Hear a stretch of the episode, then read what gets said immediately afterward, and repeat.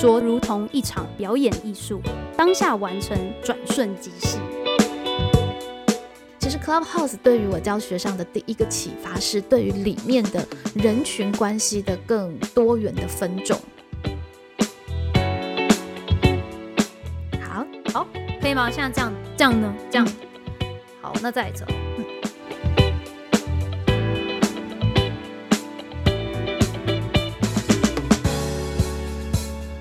我是蓉儿，我是蓉儿，我们是蓉儿乱想，今天要跟大家聊聊 Clubhouse 这个新趋势。是我们关心教育趋势哦，其实当然不能错过时代趋势，因为在时代趋势里面的很多的现象，可以帮助我们去思考，在教学上有什么样可以创发的灵感。对，那这这次这个新的趋势 Clubhouse 呢，它是着重在听嘛？那老师觉得这个听有什么特别之处？其实这两年社群媒体的一个发展走走回了听觉哦，从二零二零年的 Podcast 到二零二一年的 Clubhouse，我们似乎都一直一直在寻找一个比较有效的一个呃沟通又自在的一个互动的方式。嗯，就是好像人类的社群在那个二十一世纪就是一直不停的在探索，对，很有趣。然后它其实确实牵动了人不同的在呃。不同的沟通环境下的一个感受跟感觉，我不知道你有没有觉得，就是我们要去习惯一个听觉的 app，我觉得都比是以前去习惯视觉的，比方说 YouTube，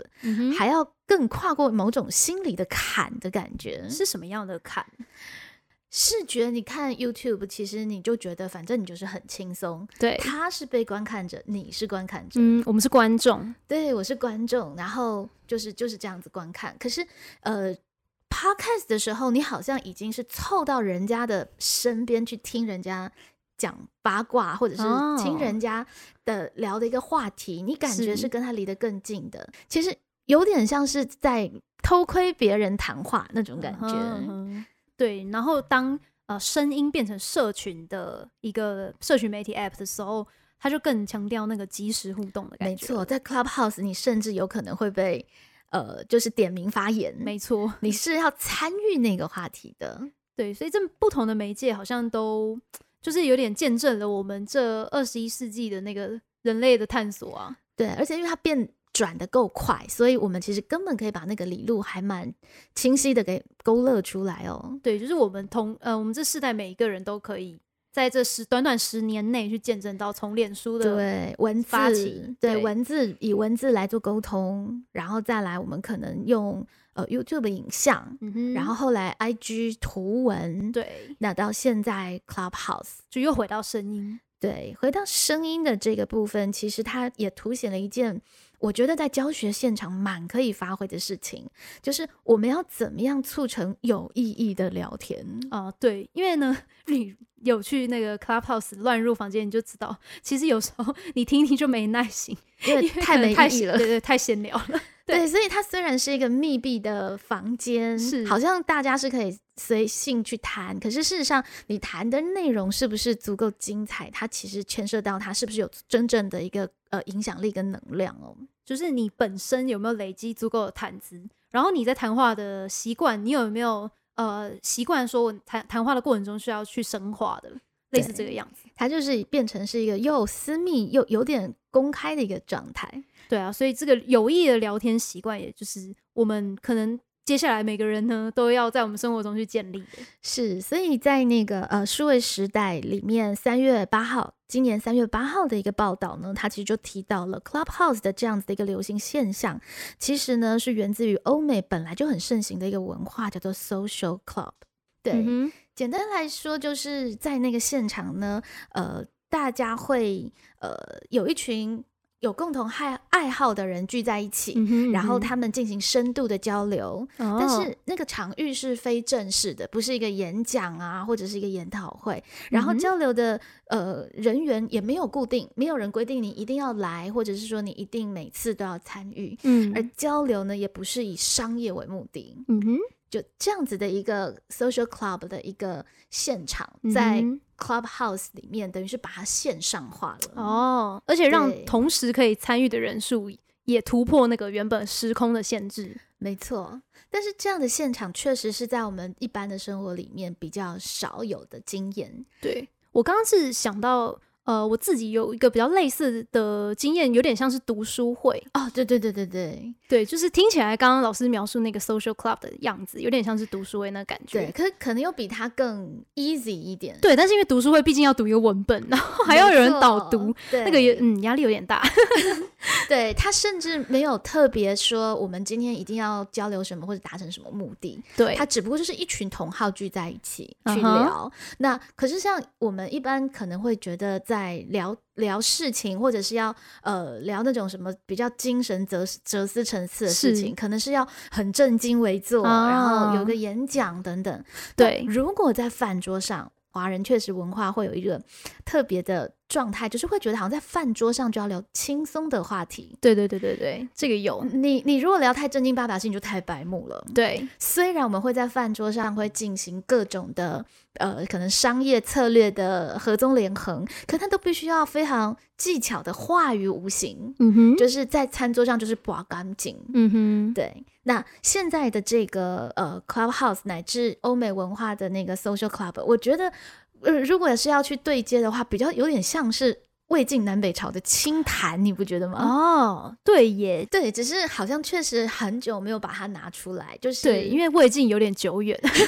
像我就是很好奇，说那哎，这样魏晋南北朝的时候，他们在清谈的时候，那大概是一个什么样的呃时空背景，然后什么样的状态？那个时候其实也是就会有一群。呃，就是富贵闲人无所事，因为氏族制度的保护嘛，所以他们可以在呃一个相对经济比较不不需要去忧愁的状态之下，然后去谈各种的话题，包括谈圣人到底是有情还是无情啊，声音到底有没有哀乐啊？突然很有那个 很有记忆，对对对对对，唤醒了一些记忆，对对，真的还蛮真的还蛮清谈的，就是是还蛮一个不是商业或者是政治目的的一个对谈。对，当然那时候。时空背景还有一个很很重大的元素，是因为政治是不是他们期许的样子？对，然后政治上这些权谋阴轨也是他们不想要去接触的。其实那时候他们比较崇尚的是不要从政，所以他们有这样子的社群发展，但是他们又有又有观点又有见解，所以人物品评啊等等，对耶，就变成是他们的一个话题。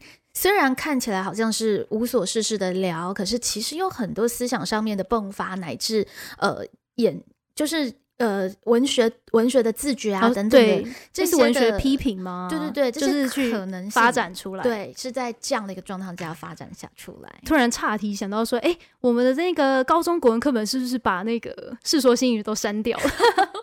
听说老师很伤心。对对对，不过大概在就是衔接上了，就是高一的上的时间点，我们大概还是会带一下《世说新语》，那是那那是一个很有意思的一个对话的一个。对，所以是不是 Clubhouse 这样风行起来，我们应该要觉得，哎，应该要把《世说》拿回来读一下，对啊，不然怎么这样子，以后的学生都不知道那时候的画面是什么画面那种感觉。对啊，那时候他们文人的清谈在清谈什么东西？嗯哼，对。而且如果是跟现在比较，呃，就是现实社会里面还有一个场面，我觉得也有点类似，就是呃，我们一些青年创业。家他们的聚会，嗯哼，对，就是呃，可能可能都是八年级生了，我觉得就是比较比较盛行的一些创业家，他们可能会呃一起共共共同付一个场地费，然后大家就聚在一起聊聊每个人的创业故事，然后彼此做进行交流。哦，对对。对，这个也蛮多的，而且不同领域、不同行业都有。也应该是因为现在的人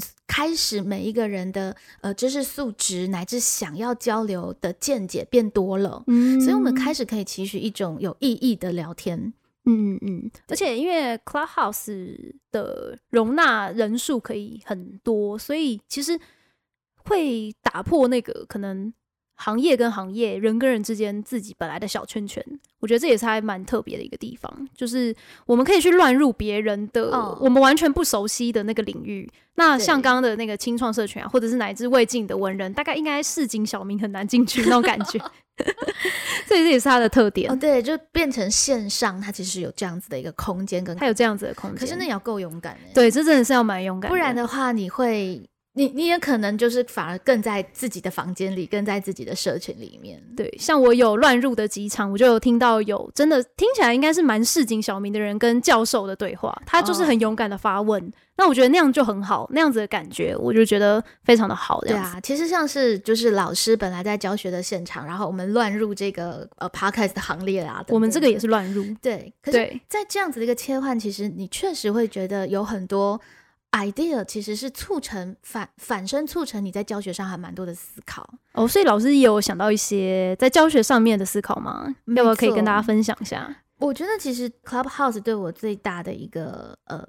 最大的一个产生的一个影响啊，就是我会觉得其实它里面的那个结构是很有趣的。嗯哼，Clubhouse 里面的结构是主持人对，然后有呃那个算听众听众讲者呃 speaker speaker 讲者，然后有观众。对对，三层在三层里面，事实上，它这样子的一个呃分分裂的方式，跟我们一般在课堂上去做呃，就是学生报告啊，老师听的这样子一个模式，它给我的一个第一个启发是，我可不可以容许有一部分的学生就好好的当听众呢？对，就是让他们是呃，可能还没有准备好要讲东西，对，那他们可不可以好好的当听众？就不要硬要乱讲这样子，对对对对，硬要乱讲，然后听的人讲的人又没有人听，然后就会很尴尬，对，或者是就会进行比较没有意义的聊天，对 对话，对对对。对，所以像像这一次在做一个呃，就是我们的专题作业，春节请同学们去访谈自己家人的作业的时候，嗯，其实这样子的一个 idea 促成了我就放弃了要把全班所有的人的呃作业都催齐的那个那个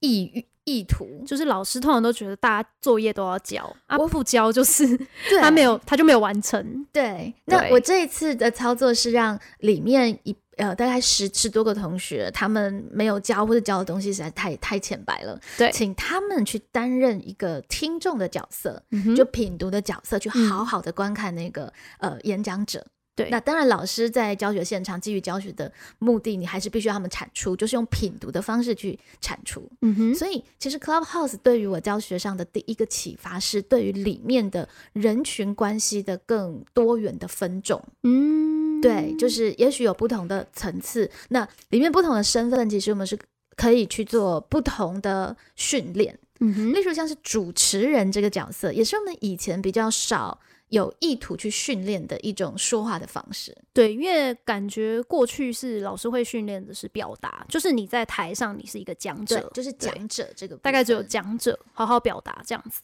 所以，像这一次，呃，对于干部，我其实就会更有意识的去，呃，观看乃至提点他们在主持会议，或者是哎，我们班要去毕毕业旅行了，那我们舞会要跳什么舞的等等的活动，主持人他会不会更有观众意识，怎么带起气氛？然后，如果整个讨论歪楼了，大家谈论韩讨论韩团讨论太嗨了，但是明明明明那个韩团的内容，可能有一部分的同学是完全。搞不懂进不去状况的，对，那呃，主持人有没有意识把他拉回现场？甚至是他可能要做一个呃嫁接的角色，就是把这些他们讨论的内容介绍给那些没有办法进入的人，对，关照到更多人的状况，类似这个样子。所以。呃，事实上，我们对于教学的一些思考，就是除了呃学生讲、老师听以外，嗯，呃，不管是 podcast 或是 clubhouse 的尝试，其实会让我想到，在教学上面很多的形式，也许我们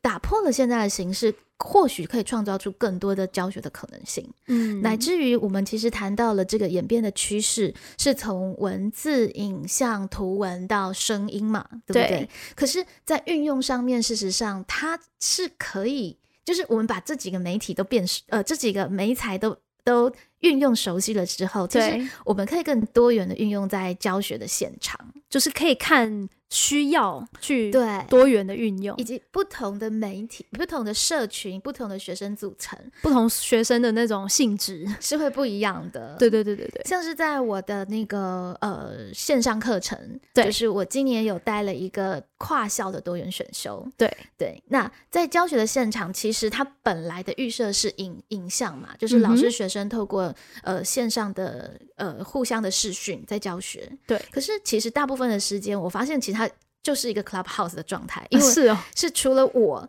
开启我的影像以外，同学的影像是关闭的。哦，学生是用听的，其实他可以更专注，他不用看到那么多其他的人嘛。嗯，对不？对？那在沟通交流的时候，其实你如果直接是看着大家的影像，问大家说有没有问题，大家发言，其实我发现不尽热络。嗯，但是如果我请同学用文字回答，他们打字速度都飞快，哦，因为他们很习惯，对不对？，对，反而其实是可以促成快速的同时的呃议题或是内容的产出的。所以反而在那个视讯的课程用文字是对适合的。反而回到文字的的对话是有效的。对，那呃，有的时候在问问题的时问问题的时候，那可能在声音的运用上面，它其实因为技术的关系吧，它还是会有点类隔的状态。对对对对，对，所以其实这个进程它是一个时代趋势的进程，但是我们在运用里面的各种媒介，嗯事实上是可以更灵活的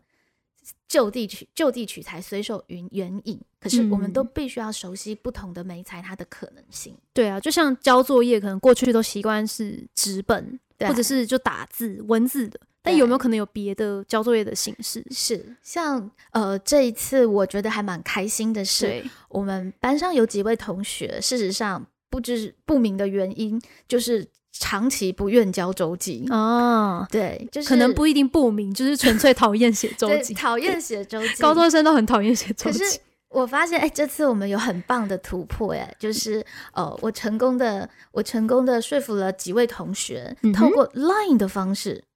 哦来对我书写他的他的心情，或者是他目前卡住的状况。那你是怎么开启它？嗯，就是在可能可能同学他他表达了说他今天不想来上课，嗯然后，因为有些心事，对于是呢，我就会引诱他说：“那你要不要试着把它用文字打出来，让我了解？如果打嗯超过六百字，就算一篇周记。这个这个诱因超大，对，就是你你开始会想象不被各种形式去限制住的时候，你就会发现，哎，其实就有可能性。所以，呃，可能有的同学他不想要交周记，他他可能会觉得交周记就是被规定的。就是一个形式要满足那个形形式。反而用 Line，哇塞，就是同学就侃侃而谈他的心心心路历程，乃至我们在上面进行呃叩问对话，深度的对话，其实都非常的流畅。因为其实周记本来的初衷就是要促成师生之间的深度对话。对，所以他就瞬间写了三篇周记。对啊，对，这个是蛮聪明的。对，我也觉得还蛮聪明的。而且其实那个对话的深度比原来的只是周记的沟通，我觉得其实效果是好很多的。而且它更及时嘛，就是因嗯为如果是周嗯记，你要先写 对写成一篇，然后交给老师，然后再等可能一两个礼拜，老师堆了一叠要改那个周记，老师也有点忙，没办法改，对，然后最后还到他手上，诶，那件事情已经是呃可能一个月前的事情。对，可是其实，当然这个部分还牵涉到，也是 Clubhouse 有时候我在聆听上面会会会困惑的，就是它其实真的很花时间。哦，对，很多人的反应都是这个。你跟人沟通其实很花时间，所以没一个同学、两个同学这样子对话，哦，万一全班全班都写 line 给我，那我是没办法 崩溃，老师崩溃。对，对大家不要乱学这个。对，但是就是呃，让我想到了，在各种媒体上面，其实我们是可以有更权衡运用的空间的。嗯，就是老师要怎么突破那个形式，让形式多元，但也不是说，哎、我开了这个东西，然后每个人都要，也不是这个样子。对，当它变成统一一定是怎么做的时候，它其实反而又被限制嗯住了。对，而亲身体验，我觉得也是很重要的，因为、哦，对对对，对，因为为了这次做 Clubhouse，然后也是在前一段时间有拿到邀请码，我就有进到那个 Clubhouse 的现场。嗯哼，可是可能因为我追踪没有没有好好设吧，所以就是都是各种奇怪的语言的 的那个是哦 Clubhouse。对，那唯一比较亲近的大概就是英文的 Clubhouse。哦，是哦，你的好特别。对然后然后就就乱入了一个乱入了一个就是呃比较人数少的 clubhouse，然后、呃我觉得那一次的经验还蛮酷的，就是大概在一两分钟之内，主持人就邀请我要不要成为 speaker，嗯，我就觉得哇，为了体验，所以我就说 OK 好，然后我就从观众变成了 speaker，哇哦，对，可是还没有轮到我发言啦，只是说他把我调到那个呃可以发言的那个那个地方在等嗯，待。对对对你知道吗？虽然你都还是在聆听，对，可是你当观众时候的心情，跟你当 speaker 准备当 speaker 的时候心情是完全不一样的。哦，真的哦，对，那那个是一个完全我没有办法发挥的主题，因为大家在谈的是，呃，你有创业家儿女的父母要如何经营。对，然后我就这个要有儿女的部分。对，我就一直很紧张，我就，想你可以说。你的学生未来都是创业家。对对对，我可能要说，呃，因为我是老师，所以我我的孩子们就是我的学生，他们未来啊对对对创业，我可能要怎么样想象等等的。对对对，对，还要克服我可能等一下要用英文发言的那个心理障碍。就是你要先把这一套想，然后再翻译成英文，类似这个样子。对对对对对，可是你瞬间头脑就清楚。你本来在当观众的时候，你听不太懂他们在讲什么，你知道吗？啊，但是当你变成 speaker 的时候，你瞬间英文能力变好，你听懂大家在讲什么议题了。突然有一个有点类似压力的感觉，对，然后就激发了你。没错，所以这个经验又促使了我对于刚刚的想象，就可不可以有一部分的人当听众呢？嗯，的另外一个反向的想象是，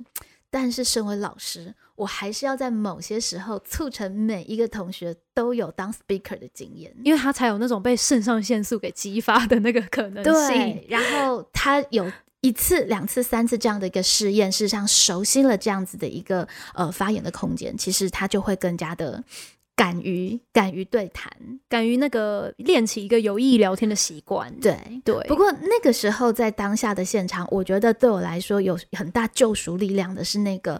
live quietly 救赎力量。的这个钮。嗯哼，对我就会觉得，万一我真的不行的时候，我是可以逃走的。哦，开你一个后门，对，那我就在想，哎，那这个东西我要怎么样在班上班上吗？？对，可是目前觉得好像还是没没办法。就是如果是规定大家要练习说话的时候，他不能偷偷逃走。如果 如果这样，可能就全部人都逃走了。对，对，整个 Clubhouse 只剩下老师一个人。对对对，但是这个东西的呃，这个东西给我的一个教学的一个启发是，我怎么样去创造一个学生他可以自愿发言，但是又保留不发言的空间。嗯，他还是有一个自主的意愿。对，就是你可以是用邀请的、鼓励的，也许是在大家更习惯发言的状态。我觉得可能要还是要先带起一个风气，就是大家是习惯发言的，所以有足够的人可以。撑起那个场面。比如说嗯没关系，你们可以逃走，然后大家就全部逃一哄而散，这样子。这样子我们得要先克服这个这个问题之后，也许这个空间我们就可以给得出来。就是如果那个 speaker 聊天的氛围是很有安全感，然后没错，也可以在有意义的对话中，但是是轻松的，是自在的。那这样子，你进入 speaker 的那个门槛，可能就比较可以跨过去。对，而且它也让老师思考到了一个问题，就是其实我们在创造一个呃讨论的呃呃，应该是说讨论的一个机制的时候，重点其实是在创造一个氛围，对，对，创造一个有意义，然后大家好像可以在这里自在聊天的一个氛围。嗯，因为那也是需要一种安全感，才能够勇敢对话。对，尤其说话这件事情，像 podcast 跟 clubhouse，clubhouse 比较起来更不一样的地方是，它还不算是一个节目气化的概念，嗯，它是一个你可能大家有了一些谈资，然后对我们就聊天起来这样子的对一个概念，所以其实它更考验每一个人他对于这个议题的熟悉度，嗯，乃至你可不可以临场去发挥的一个熟悉度。对，那它也让我想那个问题是，所以我们在训练学生发言的时候，是我们接不接纳学生写逐字稿呢？哦，对耶。你觉得呢？婉容的经验呢？我很几乎没有，嗯，对我的学习历程好像真的没有写过逐字稿，我都是写大纲。来，哎、不敢不敢不敢，我是写大纲，然后就是按照大纲去去发表，类似这个样子。对，我觉得这一点其实也是我们在训练口说的时候，就是当我们发现，在这个呃声音传达的一个媒介，在趋势上面，从广播到 podcast 嗯到我们现在的 clubhouse，其实它是一个越来越自然的状态，对，而且越来越诉求真实。越来越诉求真实，然后越来越诉求那种对谈感的时候，对，我们在国文教学上面还要不要求学生写逐字稿，其实是一个可以去思考的一个问题。对不过嗯嗯，你先讲。当然，因为我是就是相声社出来的关系，对对对对所以我们很强调现编现演，即兴发挥。啊，所以，呃，在我自己的经验里面，其实写逐字稿有个很大的风险，嗯就是你如果忘了里面一两句，你整个后面就会全部忘记。哦，真的，因为你是背背背字词，而不是记那个纲要。啊，对，那你反而很容易会模糊了你自己在这个现场我要讲哪些重点，对，以及更重要的就是现场的观众跟我之间是一个什么样的关系。如果我们有一个嗯稿子的时候，其实我们会忘了这个部分的一个互动，所以讲起来很容易死死的。对，所以，当然在训练的初期，你为了要确认它的内容是言之有物的，也许对这是一个手段，但是其实，呃，在比较后期的训练，乃至比较大部分时间的训练，事实上去掉逐字稿，也许会是在教学现场还蛮值得去尝试的一件事情。对我自己想到我有逐字稿的经验，应该是采访。对，哦因为采访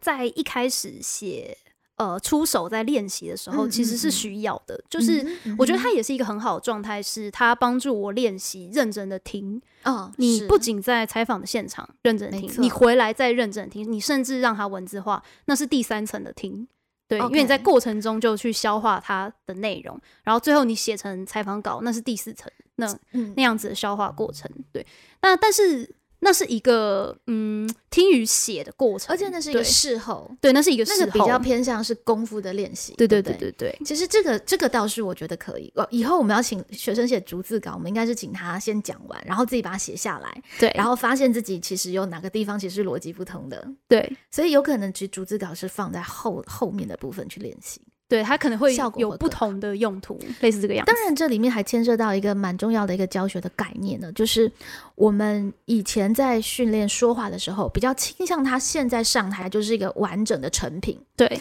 但是事实上，如果放进历程的概念，嗯我们在听跟说的教学，你宁可让他说很多次，你有让他很多次的表达机会，不由他一次到位的时候，嗯。其。实那个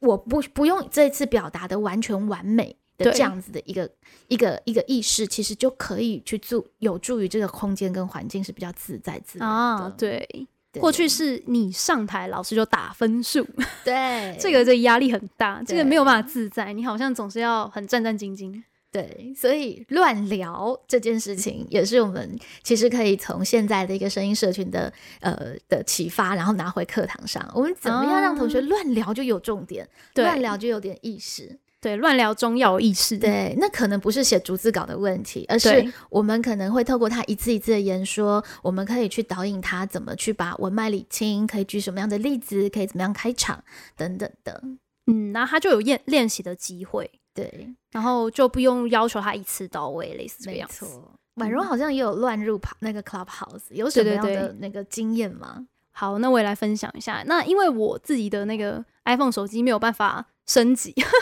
我是边缘人，就是我还没有办法真的有一个自己的 ID，所以我就就旁听那个我朋友的这样子。是那所以我的经验就是属于旁听者的经验，就是我也不是里面的对，但就是观众的经验这样子。嗯那我觉得很有趣的是，我有去听了一个房间，那它的主题是全部在谈论人资这个专业。那因为最哦近稍微因为公司有一些事件，所以我就是也想要去涉略一点人资，我也会很好奇，哎、那专业的人资他们哎、会怎么看待事物？就是我觉得这个是我会好奇，所以我就进去那个房间。嗯那进去之后听了几轮的聊天，就发现，哎、这个专业术语的堆叠是是越来越多，就是，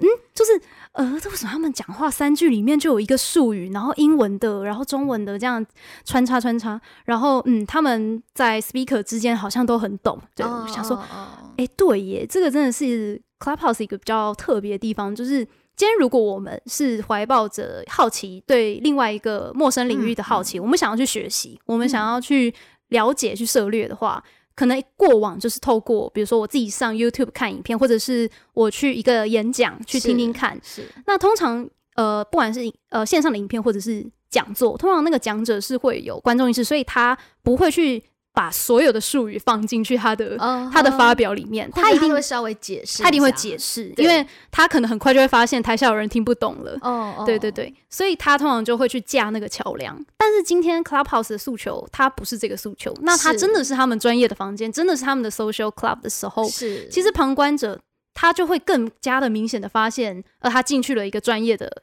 领域、专业的场域这样子。反而这个术语的厘清啊等等，是观众自己要弄清楚的事情。对，在这个 app 上面，在这个媒介上面，不是这些讲者的问题。哦哦，这也是一个很有趣，而且我觉嗯。得蛮值得去观察的一个现象就是现在的听跟说，对，我们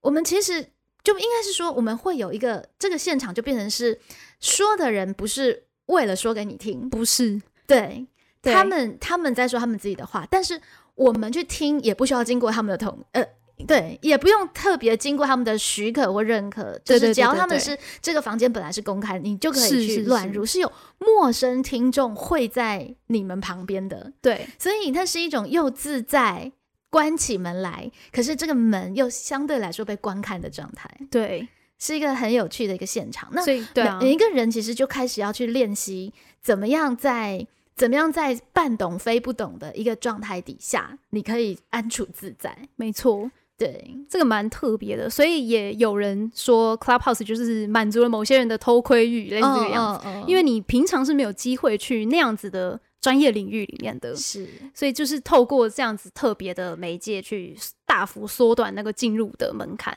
嗯哼，而对，且但进当然你进入之后，你能不能够懂这些东西，就是你自己的事了。对那个自主的学习学习的那个动力是必须要被启发的。对，不然的话，你大概也是听完当耳边风。就像我那次听完之后就，呃嗯哦嗯啊，我们可不可以在那个教学现场来援引来运用？就是事实上，现在我们也慢慢给予同学这样的空间，比方很多说自主课程，对自主学习的课程、多元选修，嗯哼，我们给学生选择。那嗯每一个每一个多元选修其实也像是一个房间。嗯，对对吧？那每一个房间开在那里，你进来，你学得到东西，学不到东西。事实上，老师其实以自主学习的概念，老师其实应该要越来越减少负担，启动你动力这件事情。应该你自己要去启动，学生想学再进来，对，对不对？那你进来，你自己想问问题，想要干嘛，你自便。嗯，但是，呃，其实现在的教学现场，尤其在主科的教学，老师花了太多的力气在启动毫无动机的学生，对，就是如果你要当老师，通常第一个就是学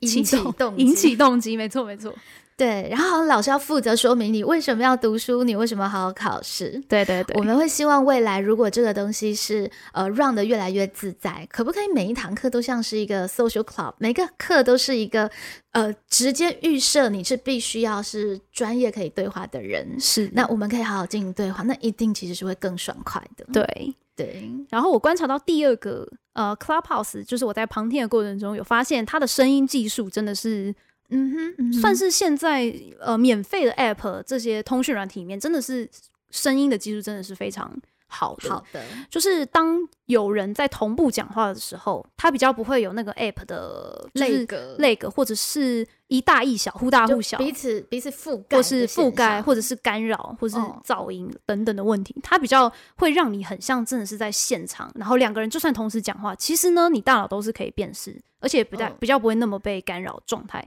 然后像我们团队，我们都是用视讯在开会，我就发现我们视讯会议的时候，就是我们受限于那个技术，所以常常就是不能尬聊，然后那个一一定要是一个人讲完话好，然后换下一个人要人讲。等一下，对对对对对确定另外一个人开始开始话题这样。对对对对对，否则如果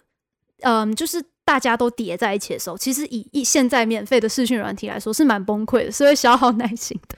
所以虽然只是差一点点，可能真的对零点几秒，真的就差那一点点。可是那个流畅感就是不一样。对，那个流畅感真的差很多。然后我们在视讯的状态里面，我们就会因为这个技术的问题，我们嗯反而是要彬彬有礼，嗯，就是我们不能们反而是插话叠话，或者不能毛起来吵架。对都不行，因为你会被那个 leg 给弄到崩溃之类的。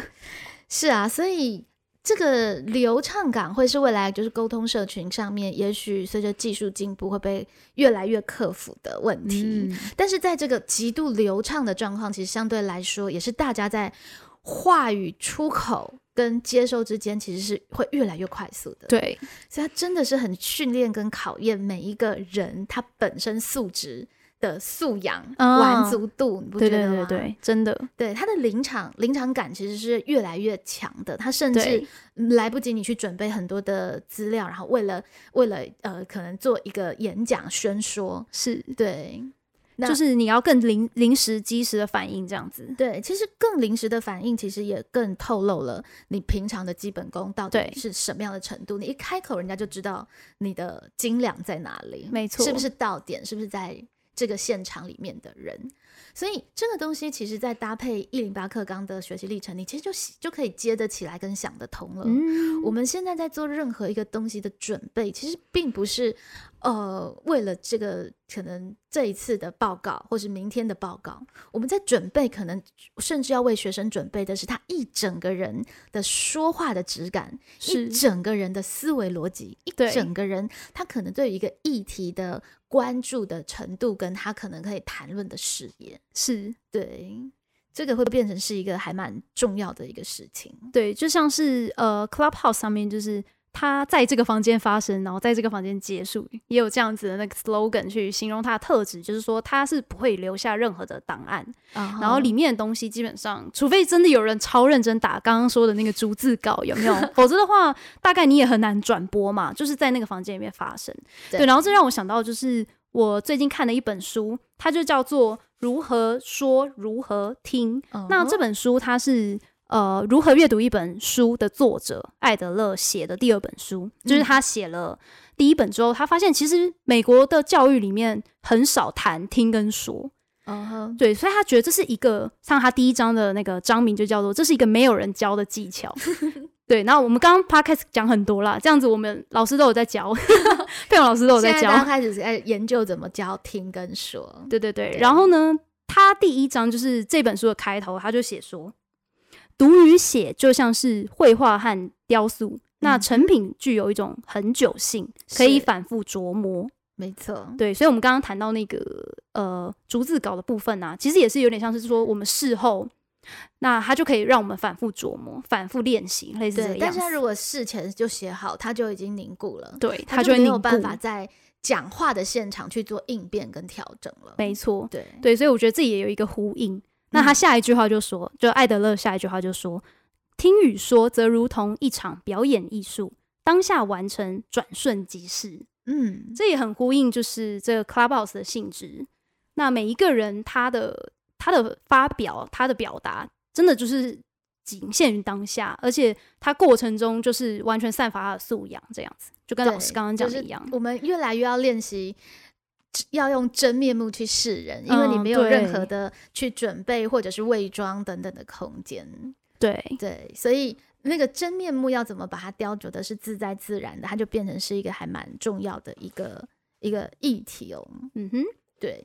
因此，事实上，在整个教学的现场啊，我会觉得，也许在这样子的一个趋势之下，我们老师在思考一零八课纲到底应该怎么教、怎么学，或许也不尽然是坐在。课堂上，或者是在研习的会议场上，呃，去做一次又一次的教师研习。对，我们必须把自己沉浸式的丢到各种现场啊，各种声音现场等等，其实就会有蛮多的不同的一个启发跟思考。老师也是要去这些新趋势的第一现场，类似这个样子。对，就像是这一些呃，Clubhouse。跟 podcast 的摸索，其实就会让我有蛮多的一些触发，乃至对于目前教学，呃，可能可以新实验的一些尝试。那经过了这一些的观察，我会觉得我们其实可以更放胆，不局限在眼前的阶段性的审核，因为接下来我们要去看重的，都会是一个比较比较长期的素养性的栽培。那如果我们都一直局限在眼前的阶段性的检核，我们其实是不会有余裕去进行更长期的素养的培育的。我们不会有一次又一次让他上台讲话的机会。对对，但是也许未来在摆摆设的那个比重上面可能会是不同的。是，对。所以老师，哎，这学期你是不是也有一个比较不一样的设计？就是你的早修。对，应该是说，我就。因为这样子的一个思考，我就在礼拜四，我希望我尽可能可以做到，就是已经做到已经为期一段时间的叫做神圣阅读时间哦。无论如何，你都要读课外书。礼拜四的早修，无论如何，你就是要就是要七点半到校，然后读课外书。这是我非常任性坚持的一点。你必须要去做长期的累积。那这学期我更想要去尝试的是，每个礼拜四，我会希望我们班的同学都可以上台去做一个。短讲，不管是小组的比较长的，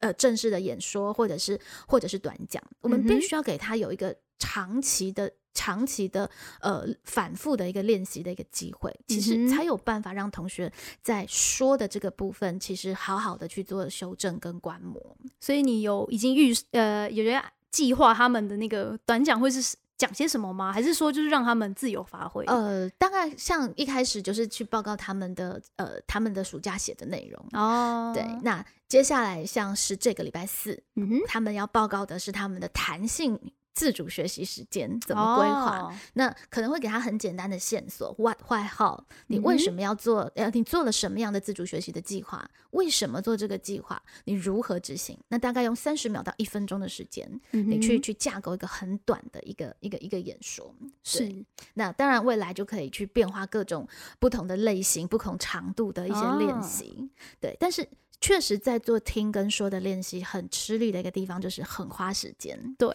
对，所以怎么精巧的运用，以及让他们可以彼此搭配，这个我猜测都会是未来在教学现场很值得去研究跟开发的部分。好，那我最后来跟大家分享，我刚刚提到这个如何说如何听。我刚刚跟大家分享最，呃，我刚刚跟方大家分享第一页，那我现在要来跟大家分享最后一页，这个是去叫去中间的那个首尾读书法，大家不要学我。中间就大家自己 大家自己看，对对对对。好，那他最后一页呢，他在谈终身学习的这个概念哦。嗯，他就说，其实呢，有三种学习的模式是成年人的学习模式。那第一种呢，是就是在个人的生命经验中去探索人生与社会。那第二种呢，就是从阅读中去获取知识。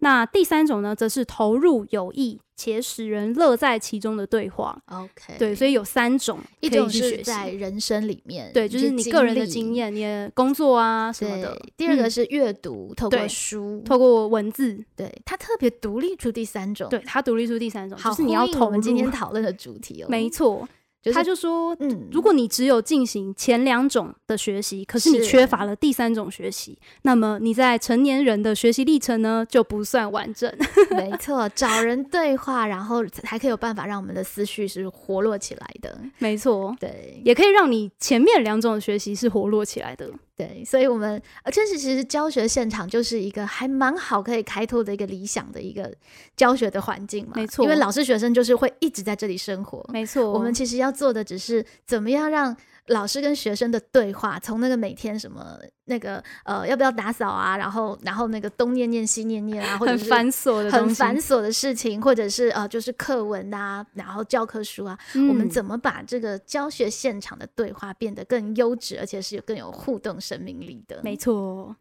所以就把这个摘文送给大家。好哦，今天跟大家聊了就是呃 Clubhouse 的一些呃特点，以及我们在里面的发现，也希望呃大家呢都有机会呢，就是在我们生活当中的各种的新的媒材的状态呃趋势底下，不要只是很害怕，我们可以多多去尝试。没错，里面有很多新的 idea 可以彼此交流。没错。那我们今天就到这边 OK，下回见喽，拜拜。拜拜。